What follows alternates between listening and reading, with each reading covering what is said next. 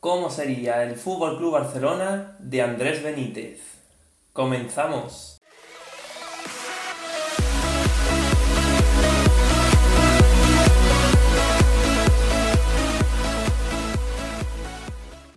Muy buenas a todos, ¿qué tal estáis? Bienvenidos un día más a mi canal y en el día de hoy vamos a tener una de las series más populares que hay en YouTube, que ya han hecho diversos canales de fútbol como son nuestros amigos de charlas de fútbol, Miguel Quintana o incluso los de Soy Calcio. Y es una sección en la que vamos a reconstruir, según nuestros criterios, varios de los equipos más importantes del panorama futbolístico. Hoy vamos a empezar por el Fútbol Club Barcelona, así que sin más dilación, comenzamos. Lo primero que quería comentaros es que todos los valores de los jugadores van en función de la página web Transfermarkt, por lo que muchos de los precios por los que se pagarían los fichajes en la actualidad estén un poco por debajo de su valor actual. Si queréis empezamos por la baja. En cuanto a la baja, me he ventilado a media plantilla del Barcelona y la he intentado cambiar, por así decir, por muchos de los jugadores que quizás pueda que lleguen en la próxima temporada a Barça. En total nos hemos gastado unos 306 millones y bueno, espero que os guste. Si queréis, como os he dicho, empezamos por la baja. En la portería pues he ventilado a Neto por 14,5 millones. En defensa Vamos a vender a un Titi por 32 millones, Junior Firpo por 20 y Sergi Roberto por 40. En el centro del campo, Rakitic por 20 millones, además cumple contrato la temporada que viene. Dicho. Y en ataque, pues ventilaríamos a Usman Dembélé, quien no ha terminado de adaptarse a lo largo de todo su contrato en el Fútbol Club Barcelona, lo ventilaríamos por 56 millones y a Martin Braithwaite, que ha sido el último en llegar, por 9,5. Y ya en cuanto a los cedidos, pues Emerson lo venderíamos por 18 millones. Cucurella se lo venderíamos al Getafe, en el club en el que está cedido, por 18 millones también. Aleñá también lo venderíamos por 18 millones. Rafinha por 9,5 millones. Todibó, que tiene una cláusula de recompra por parte del Schalke, pues también lo venderíamos por 25 millones. Carles Pérez, que juega actualmente cedido en la Roma y que también tiene una cláusula de rescisión de 13 millones, pues también se lo venderíamos. Guaguet, que lleva cedido, eh, está cedido en el Niza por 6,7 millones su valor de mercado. Fuera también Arda Turán, quien lleva dando tumbos desde que llegó a Barcelona. Pues lo venderíamos por 650.000 euros. Y ya por último, Miranda, que está cedido en el Schalke, lo venderíamos por 10 millones. Y ahora ya vamos a ir hablando de los fichajes que hemos ido haciendo posición por posición. En la portería, pues bueno, mantenemos a Ter el mejor portero del mundo en mi opinión, y lo que, necesitaría, lo que necesitaríamos sería un portero suplente que sea la sombra, pero que cumpla cuando tenga que salir, ya que hemos vendido a Neto. Su sustituto hemos elegido a Fernando Pacheco, portero del Alavés, que está en un valor de mercado similar, 14,5, por lo que tendríamos un portero que justo cuando le surgiera cualquier improviso a Ter diera la talla. En cuanto a la defensa, pues Hemos vendido a Sergi Roberto, por lo que nos haría falta un lateral derecho y el elegido ha sido Joao Cancelo, el jugador que cuajó una sensacional temporada la temporada pasada en, el, la Juventus de Turín y un viejo anhelo del FC Barcelona, quien ya le había echado el ojo cuando estaba en el Valencia, pues lo compraremos por 36 millones. En cuanto a la defensa, pues uno de los jugadores que más está en el radar culé no es otro que Diego Carlos, que está cuajando una sensacional campaña con el Sevilla y que vendría por tan solo 32 millones, que en la realidad, como ya he comentado, el Sevilla pediría en torno a unos 70, 70, 60, 70, que son los que está dispuesto a pagar el Liverpool. En cuanto al lateral izquierdo, pues nos haría falta un suplente, ya que hemos vendido a Minor por 20 y el que hemos cogido es Kurzawa, un jugador que termina contrato con el Paris Saint Germain y que vendría a coste cero, un jugador de primer nivel y que bajo la sombra de Jordi Alba creo yo que podría dar la talla y más viendo todas las lesiones que ha tenido el lateral catalán esta temporada. Del centro del campo no tocaría prácticamente mucho.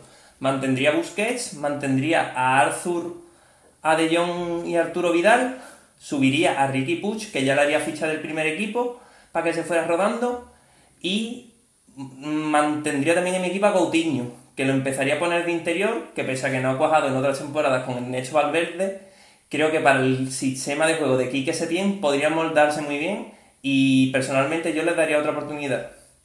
Ahora aquí viene mi apuesta. El jugador que yo he fichado para el centro del campo no es otro que Sandro Tonali. El jugador del Brescia es una de las grandes promesas a nivel europeo y creo que por su toque de balón y su despliegue físico podría moldarse perfectamente al juego del Fútbol Club Barcelona, por lo que tendríamos un centro del campo lleno de talento. Y ahora en la parte de arriba, que es donde viene la pasta, pues tendríamos ahora mismo a Messi, a Griezmann, que lo mantendría también, a Luis Suárez y a Ansu Fati, que estoy dudoso si de cederlo si no, porque van a venir dos grandes cracks. Por un lado, pagaría 128 millones por Neymar Jr., un jugador que nunca debió de salir de Barcelona y que pienso que el único sitio en el que puede ser capaz de recuperar ese gran nivel y ser el sucesor de Leo Messi es en Can. Como he comentado, 128 millones, algo caro, pues no lo sé, pero viendo cómo está el mercado hoy en día, la operación estará en torno a 150, así más o menos, que como ya comentamos en otro vídeo, el Barça está dispuesto a introducir algún jugador que otro para abaratar la, la mm, negociación.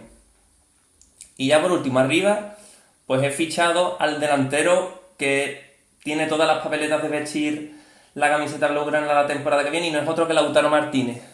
Su valor de mercado de 64 millones, que sería lo que nos costaría a nosotros. Pero como ya he comentado, la cláusula de rescisión está en torno a unos 110 millones y sería lo que nos saldría, lo que saldría en la realidad, por así decir. Entonces conformaríamos un ataque de primer nivel con Messi, Griezmann, Luis Suárez, Ansu Fati, Neymar Jr. y Lautaro Martínez. Todo ello nos ha supuesto un gasto en total de, por la parte de ventas, hemos conseguido 310 millones de euros con toda la venta, sobre todo el gran tajo de la gran suma de dinero la hemos cogido con la, con la venta de Dembélé, que han sido 56 millones, y con todos aquellos jugadores cedidos que, bajo mi criterio, no tienen sitio en el primer equipo.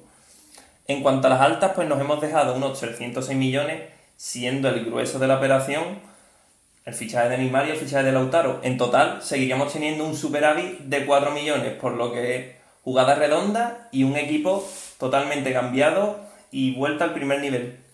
Vamos a repasarlo ahora sobre el verde. Bueno, pues sobre el terreno de juego quedaría este 11, que realmente pueden ser dos grandes 11, pero creo bajo mi criterio que hay un equipo mucho más titular que otro. En portería mantendríamos de titular a Ter en mi opinión el mejor portero del mundo, como ya he comentado, y de suplentes pues estaría a la sombra Fernando Pacheco, portero que ha demostrado tener en la Alavés que tiene una gran calidad y que está preparado para dar el salto en cuanto Ter Stegen sufra cualquier contratiempo. En la defensa pues tendríamos de lateral derecho titular a Joao Cancelo y como suplente pues aguardaría a Nelson Semedo. Los dos centrales titulares pues mantendría a Gerard Piqué y al inglés, siendo Diego Carlos el tercer central que iría entrando en la rotación del conjunto culé y como cuarto central mantendría a Ronald Araujo. De lateral izquierdo pues no hay color ninguno Jordi Alba y como suplente pues tendríamos a Kurzawa. En el centro del campo, pues mantendría los tres centrocampistas que han sido titulares esta campaña, como han sido Busquets, eh, De Jong y Arthur. Y como suplente, pues tendríamos a Tonali, que podría hacer eh, las veces de Busquets y aparte jugaría muy bien de interior, aportándole sobre todo conducción y mucho músculo en el centro del campo. Y también irían alternando tanto Coutinho, que podría jugar tanto de interior como arriba, y Arturo Vidal, que también en esa función de interior, media punta, centrocampista, ese todocampista que tiene, pues también podría tener su hueco en, en esa parte del 11. Arriba, pues arriba, en mi criterio, bajo mi opinión, no habría discusión alguna. Tendríamos por la derecha a Leo Messi, por la izquierda ya se habría sentado sobre el 11 Neymar Jr.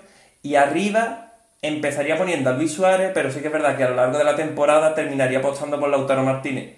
Luis Suárez ya ha dicho en repetidas ocasiones que no está ya para disputar 40, 50 partidos y pienso que con 20, 25 encuentros que disputara por temporada estaría satisfecho. Empezaría jugando con Luis Suárez, pero creo que terminaría jugando Lautaro Martínez. Por lo demás, pues tendríamos un Ricky Puch que también poco a poco iría dándole minutos para que se fuera para que fuera entrando en el 11, viendo también la edad que tiene, por ejemplo, Busquets. Ansu Fati, que no me gustaría cortarle la progresión, y sigo manteniendo que no sé si quedármelo o cederlo, pero por lo demás, como veis, que era un equipo bastante competente, una variedad de plantilla y una amplitud enorme que te da de sobra para disputar tres competiciones con garantía. Y bueno, esto es lo que hay. Y hasta aquí el vídeo de hoy. Espero que os haya gustado muchísimo y ya sabéis, si queréis que siga ejerciendo de director deportivo y haga lo mismo con otros clubes europeos que ustedes queráis, pues ya sabéis, me lo dejáis aquí en los comentarios y nos ponemos manos a la obra. Así que nada, espero que os haya gustado muchísimo ese vídeo. Ya sabéis, suscribiros a mi canal si no le estáis, dejad un muy buen like y nos vemos muy pronto.